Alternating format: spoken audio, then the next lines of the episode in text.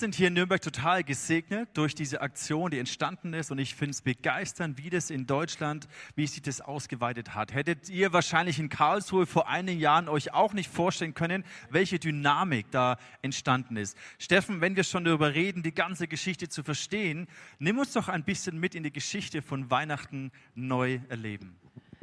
Ja, hallo, ICF Nürnberg. Schön heute bei euch zu sein, schön heute zu euch zu sprechen.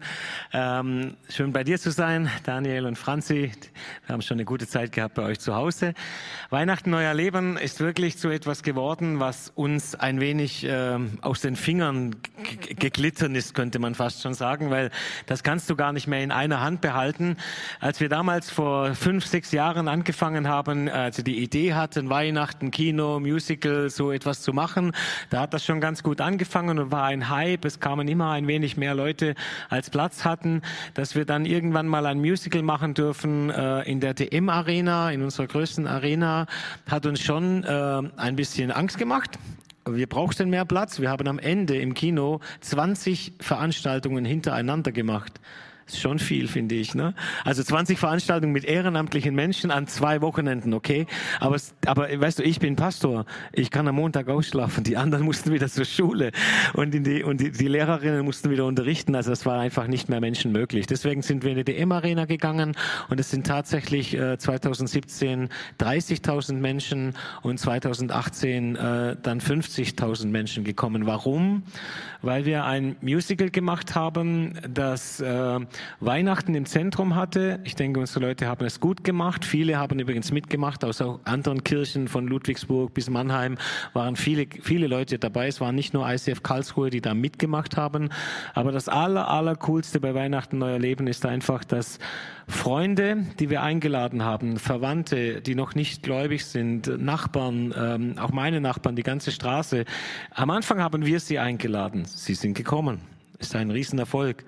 Aber wenn Sie dann anfangen, Ihre Freunde einzuladen, die ich ja gar nicht als Freunde einladen kann, weil ich sie nicht kenne, dann passiert so etwas wie Weihnachten Neuer Leben. Dann kann es also sein, dass dein kirchendistanzierter Nachbar 40 Tickets bestellt und wow. jetzt ohne Witz, das hat uns auch umgehauen. Als wir die Tickets freigegeben haben, sind an einem Wochenende 48.000 Tickets reserviert worden für Weihnachten Neuer Leben 2018. Und das haben nicht die Christen gemacht, das haben viele Menschen gemacht, die Gottesdienste sonst eher selten besuchen.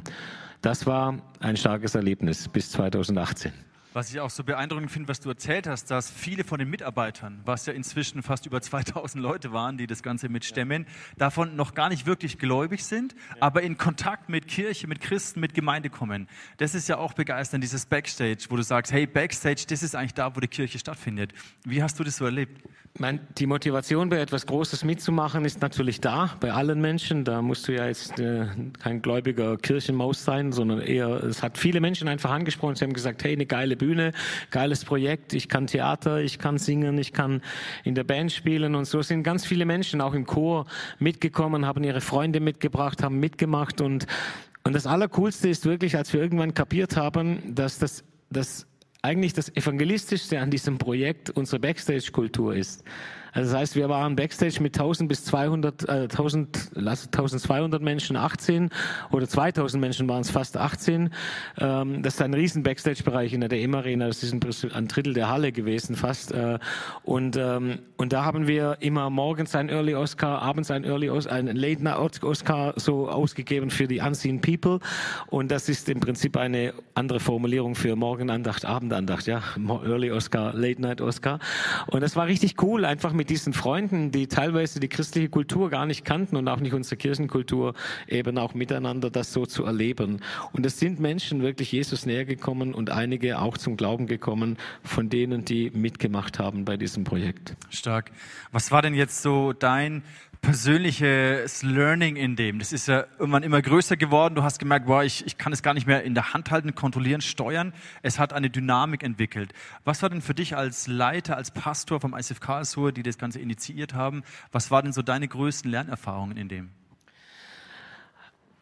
Also uns war irgendwann so vor einem Jahr irgendwie klar geworden, dass wir Weihnachten neu erleben ähm, gar nicht alleine stemmen könnten sondern es wirklich ganz ehrlich gesagt auch nur möglich ist durch das, dass viele ihre Ressourcen in Weihnachten Neuer Leben reinstecken, die gar nicht nur alle zu unserer Kirche gehören. Dazu gehören Sponsoren, dazu gehört die Stadt Karlsruhe, die auch zu den Sponsoren von Weihnachten Neuer Leben gehört. Die haben nämlich gemerkt, dass sie sich auch ein bisschen schmücken können mit der Weihnachtsstadt Karlsruhe, die jetzt auf Sendung geht an Heiligabend. Ist auch cool für die Stadt. Hat uns dann auch viel äh, Geld gesponsert für die Produktion von dem Heiligabend-Event, was wir zusammen erleben werden. Und ähm, als wir das so gemerkt haben, dass aus Weihnachten Neuer Leben eigentlich ein ökumenisches Projekt geworden ist, haben wir gemerkt, jetzt müssen wir diese Ökumene aber auch ehrlich leben.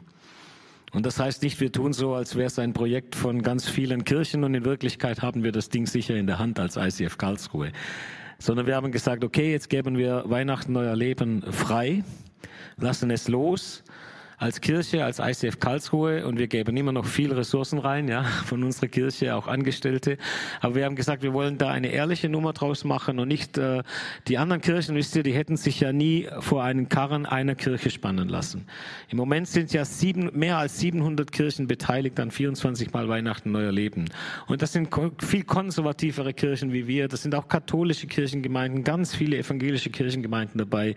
Und ihr glaubt ja selber nicht und du glaubst auch nicht, oder, dass die sich alle vor den Karren einer ICF-Church hätten spannen lassen. Nein, das, das geht ja gar nicht. Und das wollten wir ja auch gar nicht. Sondern wir haben gesagt, wir haben hier etwas Geniales zusammen und das bieten wir der Welt an. Und dass das jetzt möglich ist, hat damit zu tun, dass wir wirklich losgelassen haben. Weihnachten Heuer Leben ist heute von eine eigene Marke, die größer ist als unsere Kirche. Aber es hat ehrlich, jetzt so wenn du mich gerade so anguckst, von Pastorenherz zu Pastorenherz, auch etwas gekostet, weil wir haben es ja wirklich losgelassen. Steven, ein Baby auf die Welt gebracht hast, das eigentlich deinen Namen trägt, ja, und dann trägt es nicht mehr deinen Namen. Also sucht mal meinen Namen oder den von meiner Frau auf der Homepage von Weihnachten Neuer Leben, dann merkt ihr, ist nicht. Also wir haben uns wirklich bewusst auch persönlich zurückgenommen, damit dieses Projekt ein ökumenisches, ehrliches ökumenisches Projekt werden kann. Und darin liegt, glaube ich, auch das Geheimnis jetzt von dem, dass so, so viele Menschen, es kann sein, es werden bis zu einer Million Menschen an Heiligabend zusammen Weihnachten neu erleben am 24. um 21 Uhr. Und das geht nicht, wenn einer allein der Chef sein will dann müssen wir ehrlich loslassen. Und ich glaube, dass das Gott wahrscheinlich gesegnet hat. Stark. Steffen, da zeigt einfach dein, dein riesenweites Herz für, für Gemeinde, für das Evangelium letztendlich. Und jetzt dieses Jahr 2020 kam ja alles anders als geplant. Ähm, und wie habt ihr das erlebt? Wie seid ihr mit dieser Corona-Pandemie umgegangen, mit den Plänen, mit all dem, was ihr vorhattet und jetzt kam alles anders? Wie habt ihr diesen, diese Veränderung konstruktiv umsetzen können?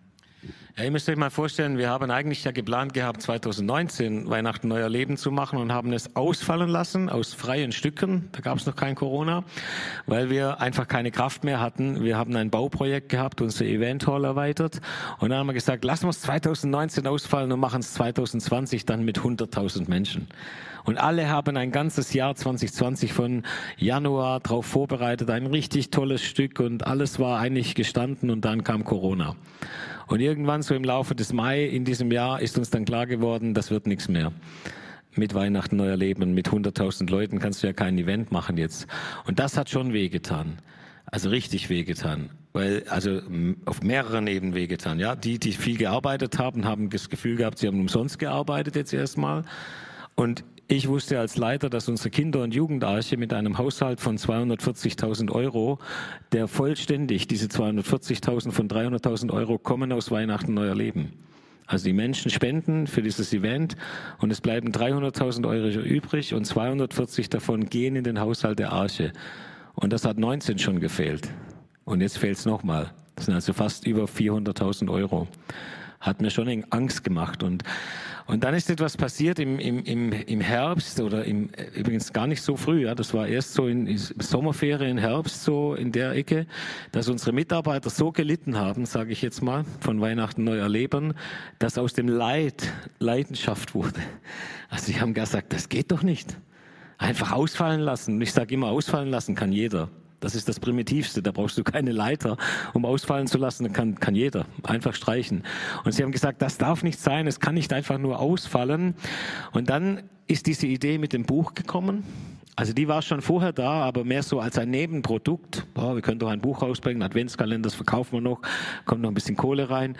Und dieses Buch, äh, um dieses Buch haben die dann diese Kampagne erfunden und haben auf einmal gemerkt, äh, selbst wenn es härter kommt, als wir es uns vorstellen hätten können, und es kam härter, und alles zugemacht wird und vielleicht noch nicht mal ein Gottesdienst gefeiert werden kann, weil wer weiß, was euch Bayern noch alles einfällt. Also das kann ja sein, es darf gar nichts mehr an Heiligabend. Dann hätten wir immer noch diese Kampagne, wir hätten immer noch das Buch, Buch und wir könnten immer noch diesen Livestream miteinander gucken. Das wäre also skalierbar, selbst in der schlimmsten Situation von Corona. Das war die Idee, etwas zu machen, was Corona nicht kaputt bringt, sozusagen. Und dann ist das eben so gekommen, wie es gekommen ist. Äh, der Verlag hat dann ein paar Bücher gedrückt und natürlich erstmal 4000 und sagte, das ist doch schon ziemlich viel.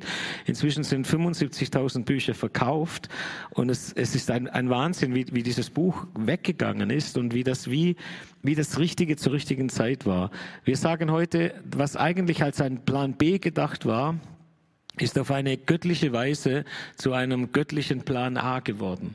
Also ich glaube, dass, dass das, was jetzt passiert ist durch Weihnachten neu erleben, ja letztlich viel größer ist durch diese Kampagne und viel, viel mehr Menschen erreicht und wahrscheinlich auch viel, viel mehr kirchendistanzierte Menschen. Wie viel haben dieses Buch geschenkt bekommen und es wird gelesen, auch von kirchendistanzierten Menschen. Weitaus mehr als die 100.000, die in der DM Arena Platz gehabt hätten. Und das nenne ich irgendwie, dass denen, die Gott lieben, manchmal auch der Plan B zum Besten dienen kann und nicht nur der Plan A. Und da ist mein Learning auch für mich persönlich, dass Gott eben manchmal aus den komischsten, blödesten Situationen etwas machen kann, wo du sagst, das ist ja ein B-Plan, wir wollten doch eigentlich Plan A. Und dann wird aus dem B-Plan so etwas Geniales, so etwas Göttliches, etwas Größeres, als wir hätten je gedacht. Und das ist so wow. das, was ich auch immer wieder sage. Hey, sucht das, sagt nicht einfach ab in Corona, jammert nicht rum, das bringt eh nichts, macht nur depressiv, sondern lasst uns lieber überlegen, die ganze Leidenschaft nehmen und sagen, hey, wie könnte wie könnte sich jetzt das ereignen, was in Römer 8 steht, dass denen, die Gott lieben, die Dinge zum Besten dienen können? Also, dass Energie reinkommt von Gott, dass das, was eigentlich blöd ist, und Corona ist blöd, finde ich zumindest, ähm, dass das am Ende zum Guten wirken kann und etwas passieren kann, was ohne diese miserable furchtbare Lage, in der wir gerade sind, so hätte gar nicht passieren können. Und das haben wir erlebt. Und ich glaube, das haben viele schon erlebt, die sich nicht unterkriegen lassen und sagen, im Name of Jesus, wir werden trotzdem alles geben und wir werden kreativ werden. Wow, ich glaube, das seid ihr eine Rieseninspiration, nicht nur für uns hier in Nürnberg, sondern auch für viele, viele Kirchen in Deutschland. Vielen Dank schon mal dafür. Bevor wir jetzt noch einige Gedanken vom Steffen hören zu dem Thema Fürchte dich nicht, die Begegnung der Engel mit den Hirten, wollen wir uns noch mal einen kleinen Vorgeschmack gönnen auf das, was dich und mich an dem 24.12. an Heiligabend mit diesem Musical Weihnachten Neue Leben erwartet. Weihnachten neu erleben Folgen Sie uns jetzt in die schönste Geschichte aller Zeiten. Das Heiligabenderlebnis für die ganze Familie geht online. Im Jahr der Krise bringen wir Weihnachten zu Ihnen nach Hause.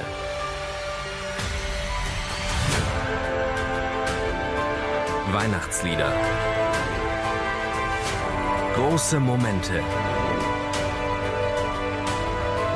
Schauspiel und Tanz verschmelzen zur schönsten Geschichte aller Zeiten. Seien Sie dabei und erleben Sie mit uns noch einmal Weihnachten ganz neu. Ja, ihr lieben ICF Nürnberger, ich bin echt so voller Freude und so gespannt, was am 24. um 21 Uhr passieren wird, wie sich das anfühlt, wenn wir alle zusammen, vielleicht mit einer Million Menschen, und wir träumen nicht nur davon, wir haben wirklich Anlass dazu, dass das auch so wird, Weihnachten neu erleben werden, zu Hause, an unseren Bildschirmen, in unseren Häusern. Menschen, die Gottesdienste regelmäßig besuchen, sind bei dieser Kampagne dabei, äh, aber auch viele Menschen, die nicht so wie wir regelmäßig in einen Gottesdienst gehen oder wenn man es nicht mehr darf, in einem Livestream zugucken, sondern Menschen, die Gottesdienste eher selten besuchen, wie viele von meinen Nachbarn, denen ich auch dieses Buch geschenkt habe und die jetzt schon fragen, ja, wann wird denn das sein und wo kommt denn das und wie kriege ich das rein? Menschen, die eigentlich nicht gottlos sind, wisst ihr, sondern die einfach kirchelos sind, die einfach, äh, die nicht aufgehört haben, Gott zu suchen und irgendwie zu glauben, dass es da vielleicht einen Gott gibt, aber die nicht mehr so viel Erwartungen an die Kirche haben und deswegen manchmal auch an Heiligabend nicht mehr dabei sind in den Gottesdiensten. Ihr seid dabei bei dieser Kampagne. 700 weitere Kirchen sind auch dabei deutschlandweit. Und ich glaube, dass Gott auch eine ich weiß nicht, ob ihr schon reingelesen habt in dieses Buch, aber es ist wie, wie wenn Gott auch eine, eine neue Anknüpfung geschenkt hätte an Weihnachten, eine neue Sprache, an die Lieder anzuknüpfen, an die Traditionen anzuknüpfen, die bei uns in Deutschland da sind an Weihnachten, um einfach das gute Evangelium auch mit den Menschen zu teilen, die nicht wie ich, ich sage es immer so, mit Orgel und Posaunenchor aufgewachsen sind, sondern mit ganz anderen Dingen und neu sind in diesem ganzen Thema. Aber wenn man das Buch liest und vorher vielleicht noch gar kein keinen Zugang hatte, man kann ihn finden in diesem Buch. Es ist einfach zu lesen und man findet bekannte Dinge und natürlich auch die Weihnachtsgeschichte. Und da heißt es, fürchtet euch nicht, denn euch ist heute der Heiland geboren. Und das ist die zentrale Botschaft von Weihnachten. Das ist das, was Gott äh, diesen Hirten auf dem Feld in dieser dunklen und kalten Nacht hat ausrichten lassen durch diesen einen Engel. Fürchtet euch nicht, und jetzt leben wir in dieser, finde ich jetzt, darf ich das mal so sagen, auch wenn ich gesagt habe, ja, man ist nicht gut, aber es ist schon eine furchtbare Zeit, oder? Also sollst dich nicht fürchten, aber irgendwie ich trotzdem zum Fürchten, oder? Also ich finde es furchtbar mit Corona. Und auch an Weihnachten ist auf einmal nicht alles vorbei. Also da ist schon ein bisschen schwierig, so äh, Corona zu vergessen in der Vorweihnachtszeit, weil es wird irgendwie gefühlt immer schlimmer und es fängt an auch zu nerven, weil man irgendwie nie weiß, was kommt oder was morgen sein wird. Neulich hat jemand gesagt, alles bleibt anders, aber keiner weiß wie. Genauso blöd wie der Satz ist, finde ich, Corona. Also da, da, da verstehst du, da, da irgendwie, du hast keine Orientierung mehr und es geht irgendwann auch auf die Nerven. Und inmitten dieses Sturms ähm, hinein möchte ich eine, einen, einen Moment mit euch teilen, der für mich sehr wertvoll war, der sich vor drei oder zweieinhalb Monaten ereignet hat, mitten in meinem Alltag. Dieser Moment ist für mich wertvoll, weil ich ihn als ein Reden Gottes zu mir persönlich empfunden habe. Ich habe diese Momente nicht nicht jeden Tag, wie manche Christen, wenn sie sich mal wieder mit Gott unterhalten haben. Für mich ist das eher ein, ein, etwas sehr Besonderes. Aber in diesem Moment hatte ich den Eindruck, dass Gott mich in meinem Alltag, äh, übrigens mitten in einem Gespräch äh, mit einem anderen, der davon gar nichts wusste und gar nichts mitgekriegt hat, hat er zu mir gesprochen. Und zwar hat mich jemand gefragt, äh, was ich öfter mal gefragt werde im ICF Karlsruhe als Pastor, ja, wie viel Gottesdienstbesucher habt ihr denn jetzt eigentlich im ICF Karlsruhe? Das ist eine berechtigte Frage. Mein meine spontane Antwort war, ja, vor Corona oder nach Corona? Und nach Corona ist eigentlich nicht ganz korrekt. Ich meine, ich wollte eigentlich sagen vor Corona oder jetzt gerade. Weil bei uns sind natürlich auch nicht mehr so viele Leute da im Moment. Also ich sagte vor Corona oder nach Corona und dann hat Gott mir wie, wie so einen Blitzgedanken ein Bild gegeben und zwar das Bild von einer Flipchart, genau so wie sie da steht, mit karierten Blättern. Flipchart. Und dann äh, stand auf einmal auf der linken Seite vor Corona und auf der rechten Seite nach Corona. Ich weiß nicht, ob ihr es erkennt. Vor Corona oder nach Corona. Ich habe natürlich gleich das gesehen, was du jetzt wahrscheinlich auch siehst.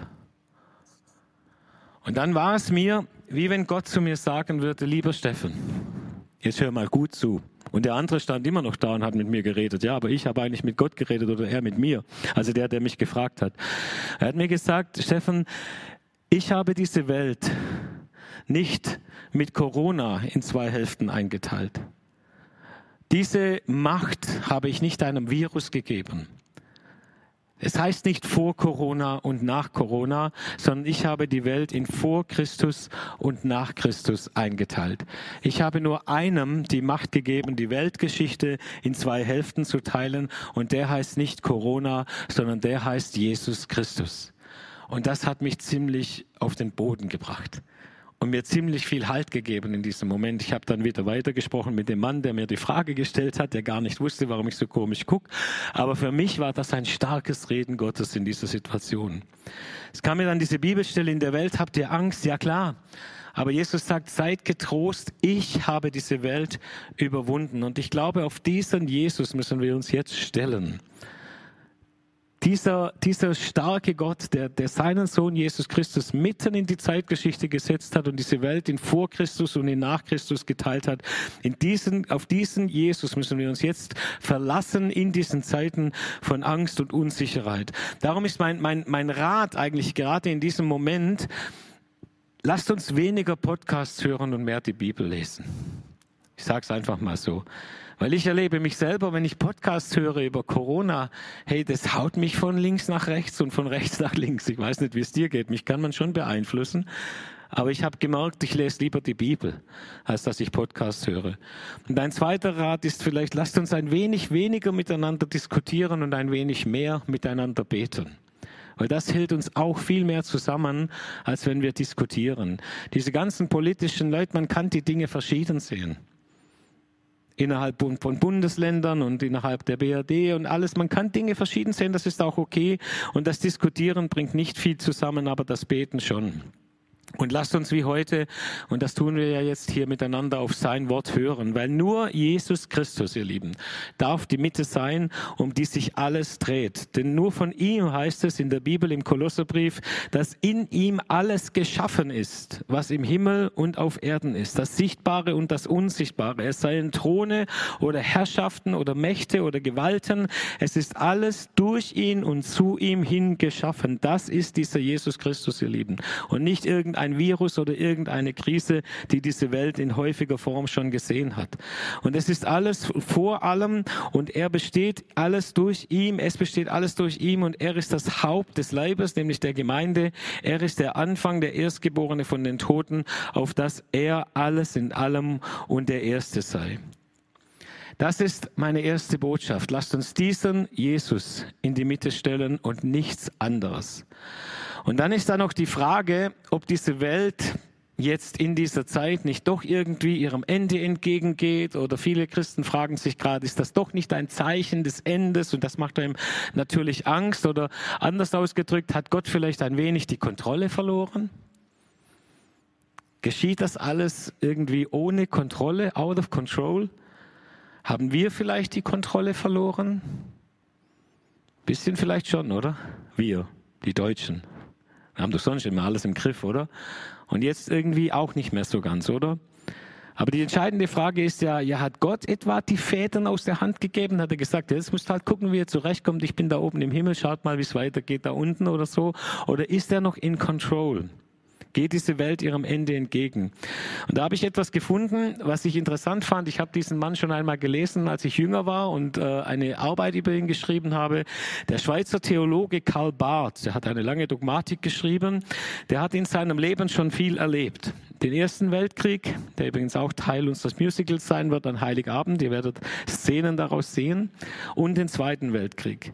Und von ihm wird er gesagt, dass er beim Vorbereiten seiner Predigten immer in die Bibel und in die Zeitung geschaut hat. Also das hatte er beides in seiner Exegese. Also hier das Tagesgeschäft der Zeitung und hier die Bibel.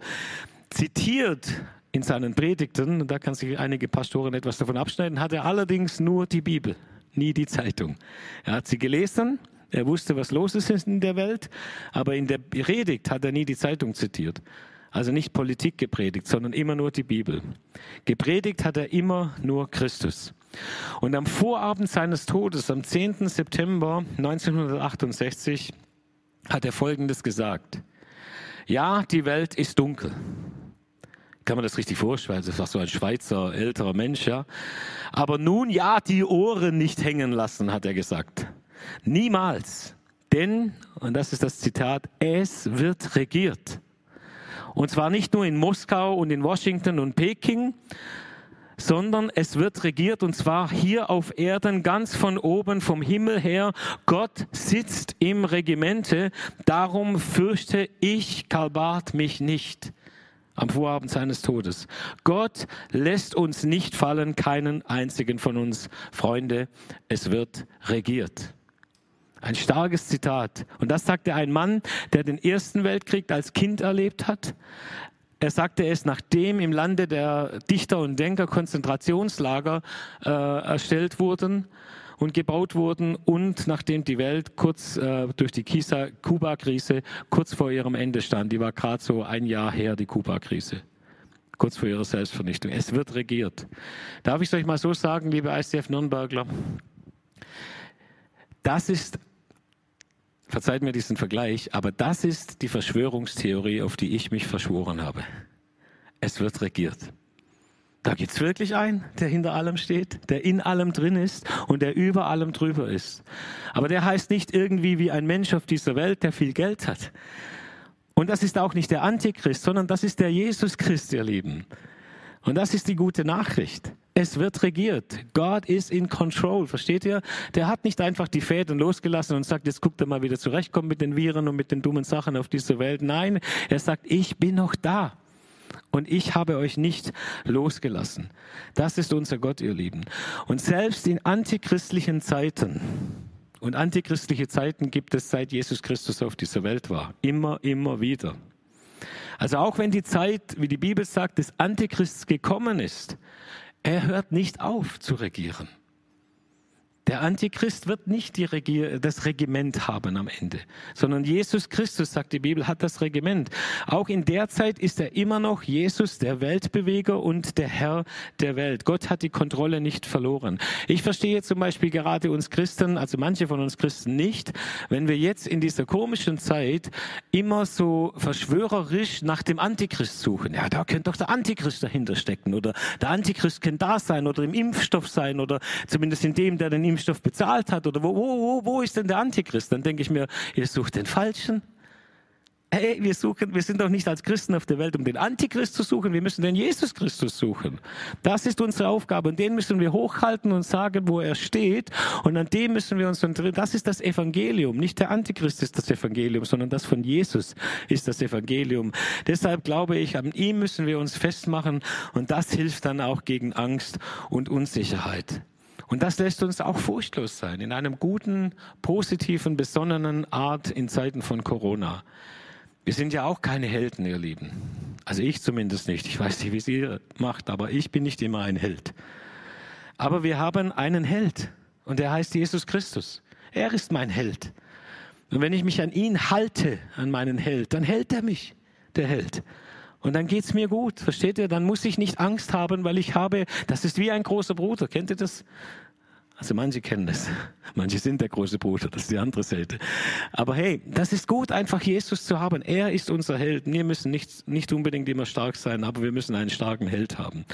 Und unser Movement hat sich vor zwei, drei Jahren ein neues Mission Statement, weil wir wollen ja am Puls der Zeit sein und gehen davon aus, dass das, was zehn Jahre alt dringend überarbeitet werden muss.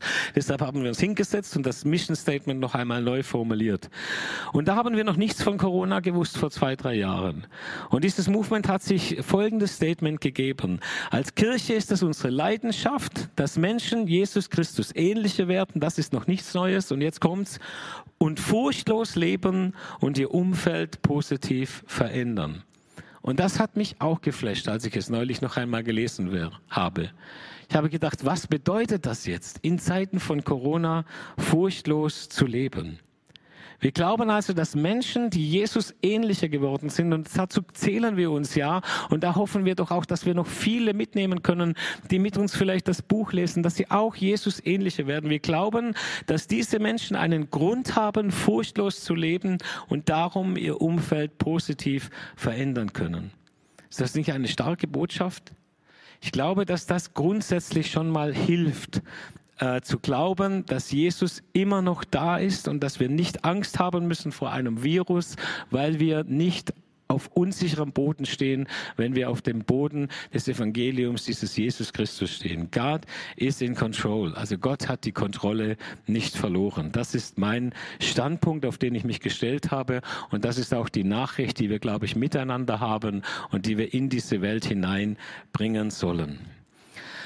Bald ist Weihnachten und deswegen sind wir ja hier und deswegen feiern wir auch miteinander diese Gottesdienste in der Adventszeit. Und damals, ähm, als damals dieser, dieser Engel, ich habe mir das noch einmal so vorgestellt, das ist ja heute das Thema, die Hirten, als damals dieser Engel zu den Hirten kam, um die es heute geht in der Kampagne und die Nachricht von der Geburt des Retters verkündigte. Was ist denn damals passiert?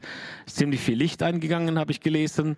Und dann dann haben die Engel gesagt, hey, cool Mann, hey, wow, der Retter ist geboren. Nein, haben sie nicht. Sie haben einfach, die, die, die Hirten, sie haben eine riesen Angst bekommen. Ich verstehe es auch. Stell dir mal vor, du bist so mit deinen Schafen und deinem Lagerfeuer und zwei Kumpels, die auch Hirten sind, auf, der, auf dem Feld und, und du, du denkst da nichts Böses und dann kommt auf einmal eine riesen Lightshow und es kommt ein Engel des Herrn, es wird hell und er sagt zu dir, fürchtet euch nicht. Warum sagen alle Engel, fürchtet euch nicht? Naja, weil die Leute erst einmal nicht nur beeindruckt waren und gesagt haben, nicht cool, ein Engel, sondern weil sie gesagt haben, Hilfe! Und das würde dir wahrscheinlich auch so gehen. Sie hatten Angst, fürchtet euch nicht. Und die Botschaft ist von Gott an Weihnachten, fürchtet euch nicht, ihr Lieben. Ich glaube, dass wir in diesem Weihnachten 2020 ganz stark diese Botschaft brauchen, fürchtet euch nicht. Weil wir haben Angst. Menschen haben Angst auf einmal, weil das Thema Sterben, Krankheit, nicht die Dinge im Griff zu haben, auf einmal durch dieses Virus stärker aufpoppt, obwohl es vorher ja auch schon da war. Aber jetzt kriegen viele Angst und haben Furcht. Und gegen Furcht hilft meines Erachtens nicht irgendwie, wenn man, wenn man aktiv wird oder Aktivismus, sondern gegen Furcht hilft meines Erachtens einfach nur Glaube.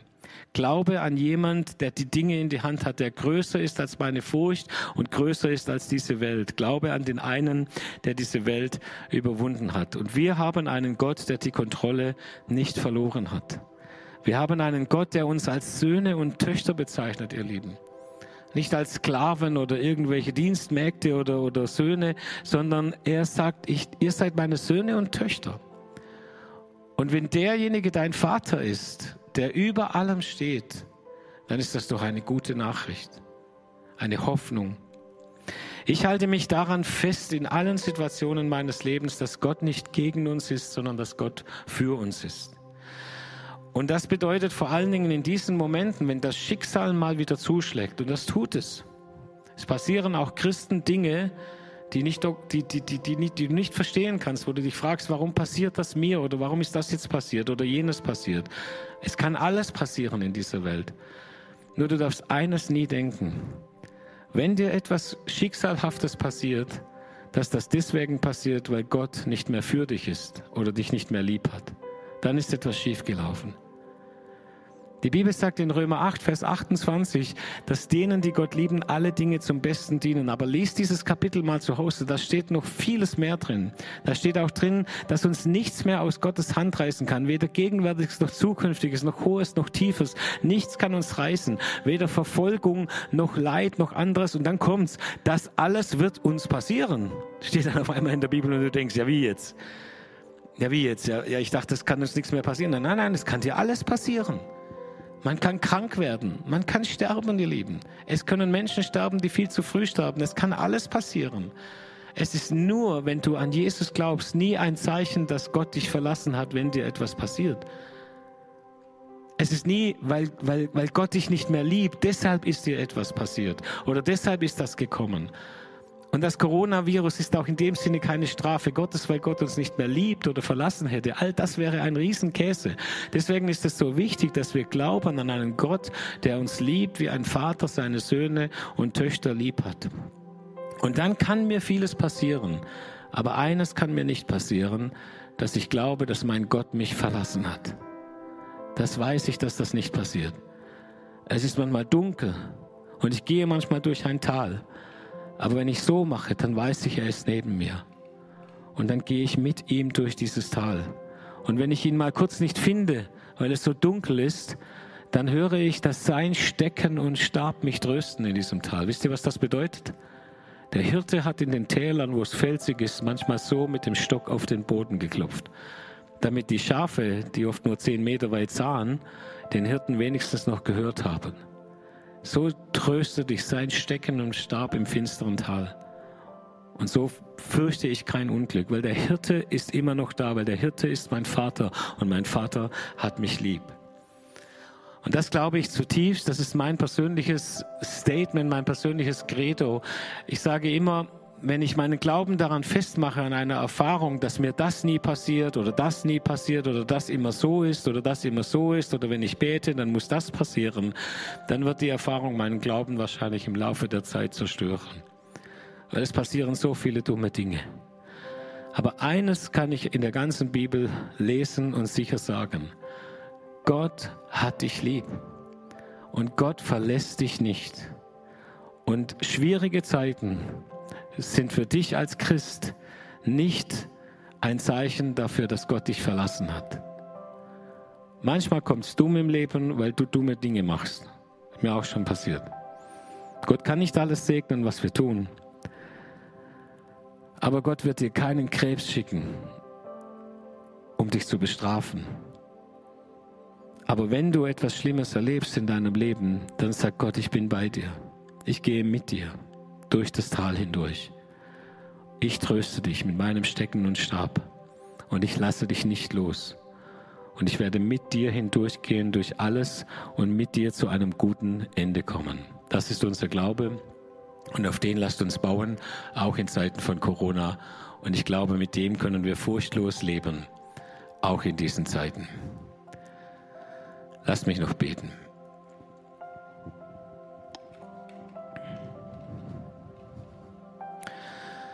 Ich bete, lieber Vater, dass du uns jetzt eine Menge von diesem Glauben und deiner Zuwendung schenkst, gerade in dem Lied, das wir jetzt gleich auch miteinander singen und hören werden. Dass du uns jetzt auf eine ganz persönliche Weise begegnest, uns an der Hand nimmst und mit uns gehst und uns zeigst, dass du uns nie verlässt. Und dass du uns etwas gibst von diesem Geist der Kraft und der Liebe und der Besonnenheit, den wir jetzt so dringend brauchen, der die Furcht vertreibt. Mit Liebe, Kraft und mit Besonnenheit, die von dir kommt. Ich bete, dass in den Tälern unseres Lebens jetzt deine Hand oder dein Stecken und Stab uns trösten und mit uns gehen und dass wir ganz tief in unserem Herzen wissen, dass du unser Vater bist, uns lieb hast und uns nie verlässt. In deinem Namen, Jesus. Amen.